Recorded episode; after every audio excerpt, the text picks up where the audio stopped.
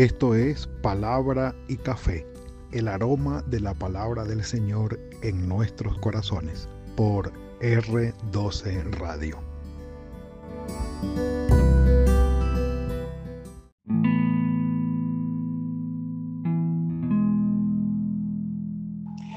Señor, te amo con todo mi corazón, con toda mi alma y con todas mis fuerzas. Frase que pudiéramos con toda tranquilidad a referir o poner en boca de Josías, el buen rey de Israel, bueno, de Judá, siendo más específico, usando los términos claros, eh, rey de Judá, del reino del sur, último rey bueno de toda esta dinastía de David. En realidad, el rey Josías, calificado junto a Ezequías como los mejores de los mejores, sin embargo, por lo que llegó a ser Josías, eh, calificado como el mejor de los mejores dentro de los malos que hubo también en Judá, y por supuesto todos los malos reyes que hubo en el norte. Les recuerdo, a estas alturas ya estamos en el 621 antes de Cristo, siglo séptimo, un poco menos ya, un poco más, perdón, de la mitad del siglo, yendo ya hacia el final del siglo séptimo. Eh, la reforma de Josías trae algo extraordinario fruto del hallazgo eh, del libro de la ley en el templo del cual hablamos ayer. El rey Josías, siendo el último de los reyes buenos, prácticamente va a dejar hacia la recta final todo el gobierno o la monarquía de Israel yendo hacia el final que sería la deportación de eh, Jerusalén hacia Babilonia. Lamentablemente eso es lo que hay que decir y ya vamos a ver por qué. Al final del texto de hoy, eh, el escritor sagrado lo recalca de una manera especial. Segundo libro de Reyes, mis amados, segundo libro de Reyes, capítulo 23, capítulo 23, Allí lo dejamos en el día de ayer, el versículo 4. Josías, bueno, no, Josías, Hilcías, eh, el sumo sacerdote, eh, encuentra el libro de la ley en el templo, hace, el rey hace que lo lean delante de él, rasga sus vestiduras y hace un pacto, él junto con todo el pueblo, delante del Señor comprometiéndose a seguir las instrucciones del Señor. Porque pues han, han, encontrado el libro de la ley y allí la voluntad del Señor y dijimos, lámpara es a mis pies tu palabra, Señor. Lumbrera a mi camino y me enseña el camino que debo recorrer y cómo recorrerlo. Eh, Josías hace este pacto y el pueblo junto con él, comprometidos delante del Señor, dice el escritor sagrado, con todo el corazón y con toda el alma. Siendo esto así, es decir, se consigue el, libro de la ley, se lee, se entiende, habíamos dicho, qué es lo que está mal en la vida del el pueblo de Judá y el rey comienza entonces a hacer cambios. Esto es muy interesante, que realmente, y se los confieso, es, es algo que impacta siempre mi corazón. Leer la Biblia, leer la palabra del Señor, conocer la voluntad de Dios allí en ella y derecho, evidentemente el paso siguiente es, Richard, ¿Cómo estás tú con base en lo que acabas de leer?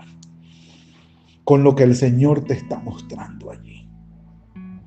Entonces esto me lleva, mis amados, y se los confieso, a considerar cambios en mi vida. No tiene nadie que venir a decirme, mire, esto está mal, mire, pastor, esto, ni mi esposa, papi, mira, yo creo que ni mi hija, que también lo hace, mira que, no.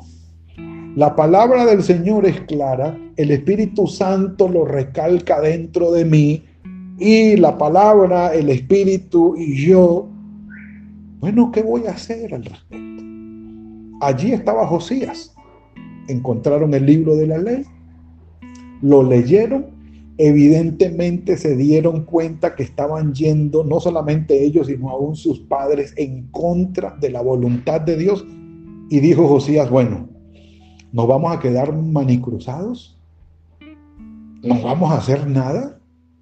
O sea, leímos, qué rico, lloramos, nos rasgamos las vestiduras, y qué pesar, que sí, que estamos en contra de la voluntad de Dios y los padres también y tal. ¿Qué tal? No, ¿qué, qué tal la cosa? No, tenaz y duro, duro, pero no hacemos nada. ¿Qué tal que Josías hubiese, sí, se rasgó las vestiduras, muy chévere el libro, bien, hasta bien conservado el libro de la ley, qué bueno, qué bueno, Señor, perdonanos y nos comprometemos, pero no hace nada. Esto no sucedió con Josías. El rey mandó, versículo 4 del capítulo 23 del segundo libro de Reyes. Miremos esto y mejor dicho, un café antes de... Hmm. Por algo esto es palabra y café, no se preocupen. El rey mandó al sumo sacerdote Hilcías a los sacerdotes de segundo orden y a los guardianes de la puerta que sacaran del templo del Señor todos los utensilios que habían sido hechos para Baal, acera y todo el ejército de los cielos, sí, todo lo que tenía que ver con la idolatría astrológica.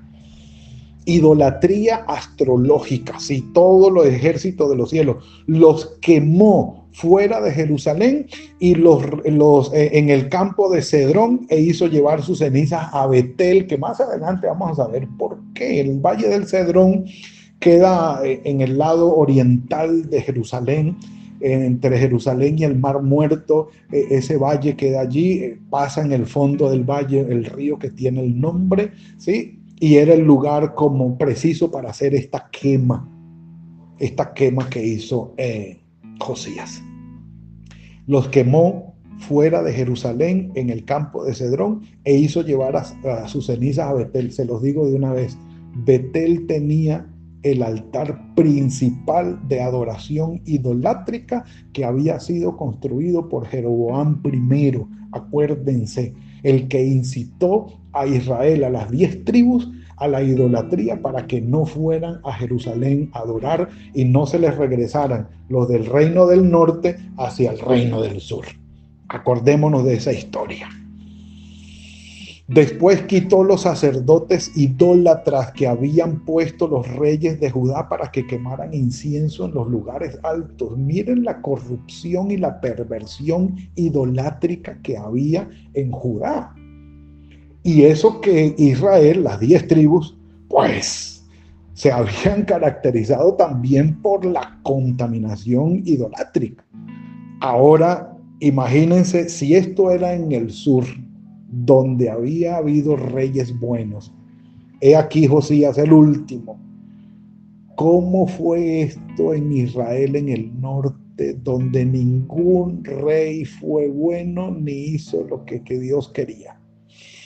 no me lo imagino. Pero bueno, póngale cuidado lo que pasaba en Jerusalén, en Judá, donde hubo estos reyes buenos.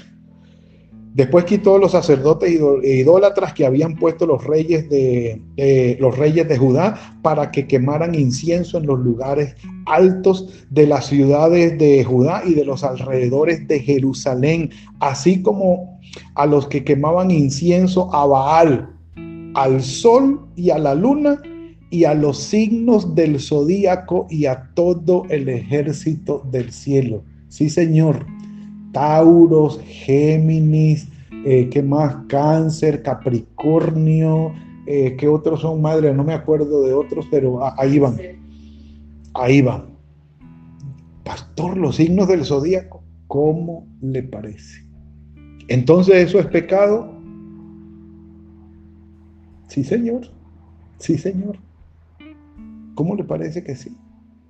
Algunos dicen que la Biblia es obsoleta y retrógrada. Pero es que mi hermano, la Biblia apela a los pecados que el hombre desde la antigüedad no ha dejado de cometer. El hombre sigue pecando igual y peor que los pecados que hacían los antiguos. Y estamos hablando aquí, recuerden bien, siete siglos antes de Cristo. Y si retrocedemos un poco más a la división del reino 931, 10 siglos antes de Cristo. El corazón del hombre no ha cambiado. Sigue cometiendo los mismos errores, los mismos pecados, la misma idolatría, la misma pecaminosidad, la misma corrupción espiritual que tuvo el hombre y que tiene el hombre 10 siglos y más antes de Cristo obsoleto, retrógrado el hombre que no ha podido superar sus propios pecados. Por eso la Biblia sigue siendo tan pertinente hoy y tan actual, más actual que el periódico de mañana, decía un pastor amigo. Dice, Hizo también, versículo 6, sacar la imagen de, la imagen de acera de la casa del Señor fuera de Jerusalén, del valle del, al valle del Cedrón, la quemó en ese valle, la convirtió en polvo y echó el polvo sobre los sepulcros en el cementerio. Además, 7, derribó los lugares de prostitución idolátrica. Pastor, ¿cómo le parece? Sí, Señor había prostitutas y prostitutos sagrados en estos templos, porque parte de la adoración a los, a los ídolos incluía también las relaciones sexuales con estos prostitutos y prostitutas. El corazón del hombre no ha cambiado. Por algo Salomón dijo, no hay nada nuevo debajo del cielo, no hay nada nuevo, no hay nada nuevo, no hay nada nuevo. El ser humano es obsoleto y retrógrado en sus pecados, sigue cometiendo exactamente los mismos pecados desde la antigüedad. Su corazón no ha cambiado. Por eso la palabra de Dios, la Biblia, la voluntad de Dios sigue dándole en la cabeza al hombre y como no le gusta, entonces eh, digamos que eh, prohíbe la Biblia, la rechaza por completo, denigra de ella y denigra de Dios, porque claro, no le gusta, el ser humano no le gusta que le digan que lo que está haciendo está mal hecho y que no es bueno. Entonces, por eso hablan mal de la palabra, ya, retrógrado, obsoleto. Y, no se dan cuenta que lo más obsoleto que hay es el mismo corazón del hombre, corrupto, corrompido y corruptible. Bueno, sigue el, hombre hablando acerca de esto, de prostitución idolátrica que estaban en la casa del Señor, en los cuales tejían las mujeres tiendas para el ídolo de acera. Hizo también venir a todos los sacerdotes de las ciudades de Judá y creó, centralizó la adoración de nuevo en el templo, la centralizó. Derribó los altares de los demonios de las puertas que estaban, o los demonios que estaban en las puertas. Es una traducción para esta frase del versículo 8 que estaban en la entrada de la puerta de Josué, gobernador de la ciudad, situados al lado izquierdo de la puerta de la ciudad, pero los sacerdotes de los lugares altos no subían al altar del Señor en Jerusalén, sino que comían eh, panes sin levadura entre sus hermanos, porque se suscitó una división entre ellos. Los sacerdotes que siempre habían estado en el templo reclamaron sus derechos y los otros sacerdotes que estaban de idólatras y que tal los trajeron y los unieron con esto y hubo problemas allí, pero eh, hubo esa división, pero al final tuvieron que acomodarse. En el versículo 10 dice que asimismo profanó Josías el Tofet. El Tofet no era nada más y nada menos que un lugar donde estaba Moloch, un lugar donde se hacían sacrificios de niños, donde se quemaban vivos los niños ofrecidos a Moloch. Tofet se llamaba ese lugar, en el valle del Inón, en el valle del Inón, allí aparece ese lugar. Quitó también los caballos de los reyes de Judá que habían dedicado al sol a la entrada del templo, adorando al sol, junto a la habitación de Natán Melech, el eunuco, el cual tenía a su cargo los ejidos y quemó los carros del sol. Derribó además el rey los altares que estaban sobre la azotea de la sala de Acaz, construidos por los reyes de Judá y los altares que había hecho Manasés en los atrios de la casa del Señor. De allí corrió y arrojó el polvo al arroyo del Cedrón. Asimismo profanó el rey los lugares altos que estaban en Jerusalén a la mano derecha del monte de la destrucción, los cuales Salomón, rey de Israel, había edificado a Astoret. Miren, ídolo abominable de los, de los sidonios, a Quemos, ídolo de Moab, a Milcom, ídolo de los amonitas, quebró las estatuas, derribó las imágenes de acera, llenó el lugar que ocupaban con huesos humanos, también el altar que estaba en Betel y el lugar alto, ¿se acuerda que donde había llevado los polvos? Aquellos, dice, y el lugar alto que había hecho Jeroboam, hijo de Nabat, todavía estaban allí. Eh, el que hizo pecar a Israel, destruyó aquel altar y su lugar alto y lo quemó y lo hizo polvo y prendió fuego a la imagen de acera. Cuando regresó Josías y vio los sepulcros que estaban allí, en el monte, mandó a sacar los huesos de los sepulcros y los quemó sobre el altar para contaminarlo, conforme a la palabra que había proclamado un profeta de Dios anunciando estas cosas. Mejor dicho, acabó, como dicen aquí, hasta con el nido de la perra.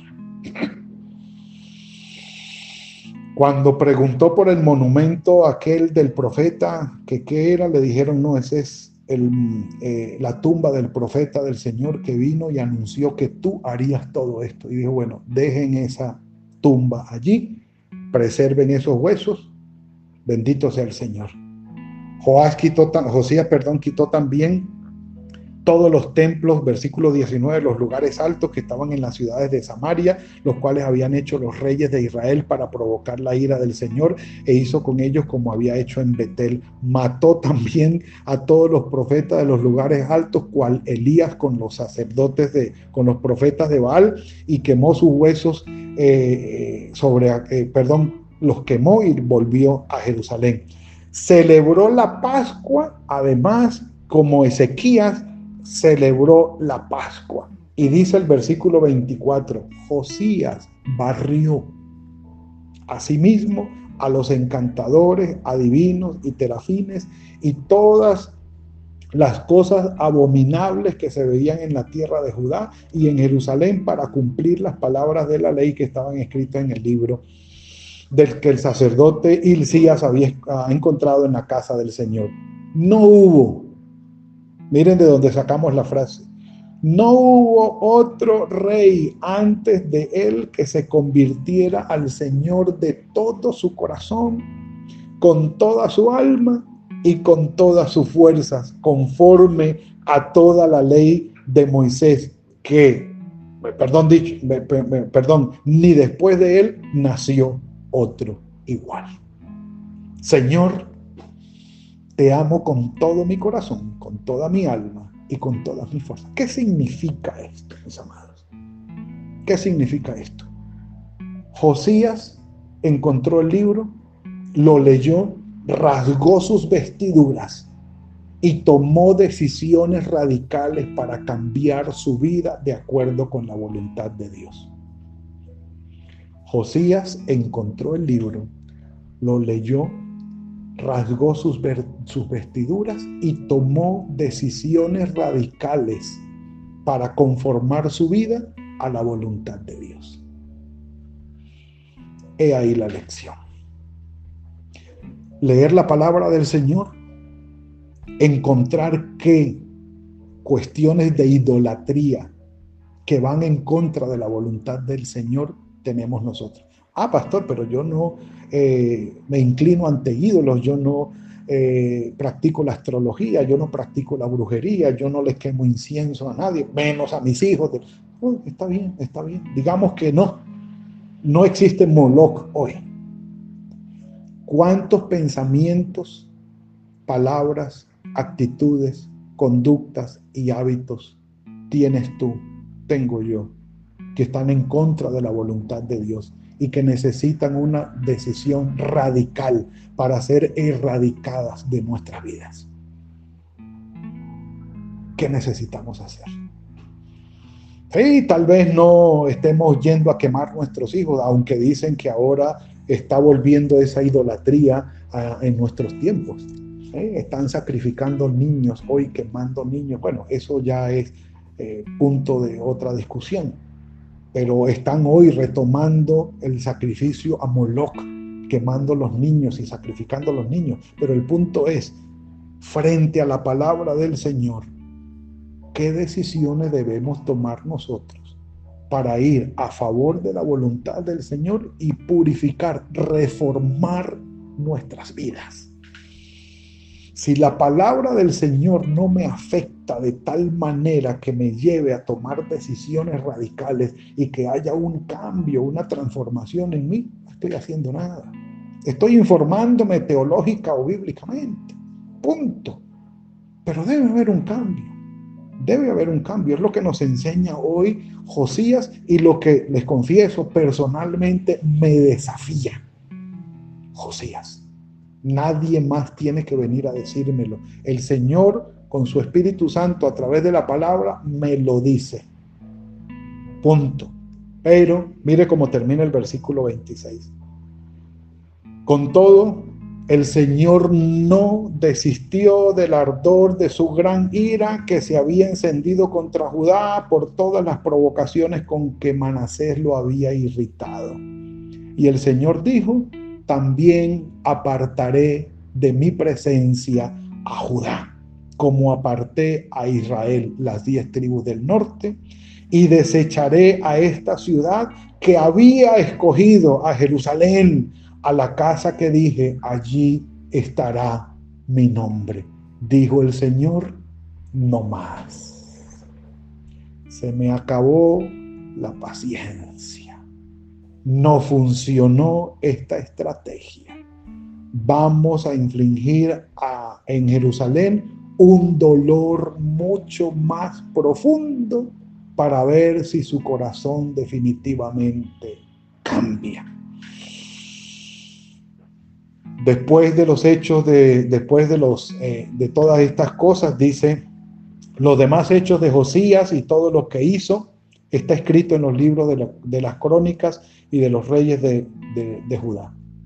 Necao, el faraón egipcio, se fue a luchar contra Asiria para detener el avance de Siria, de Asiria, pero Josías estaba más de acuerdo con Asiria que con Egipto.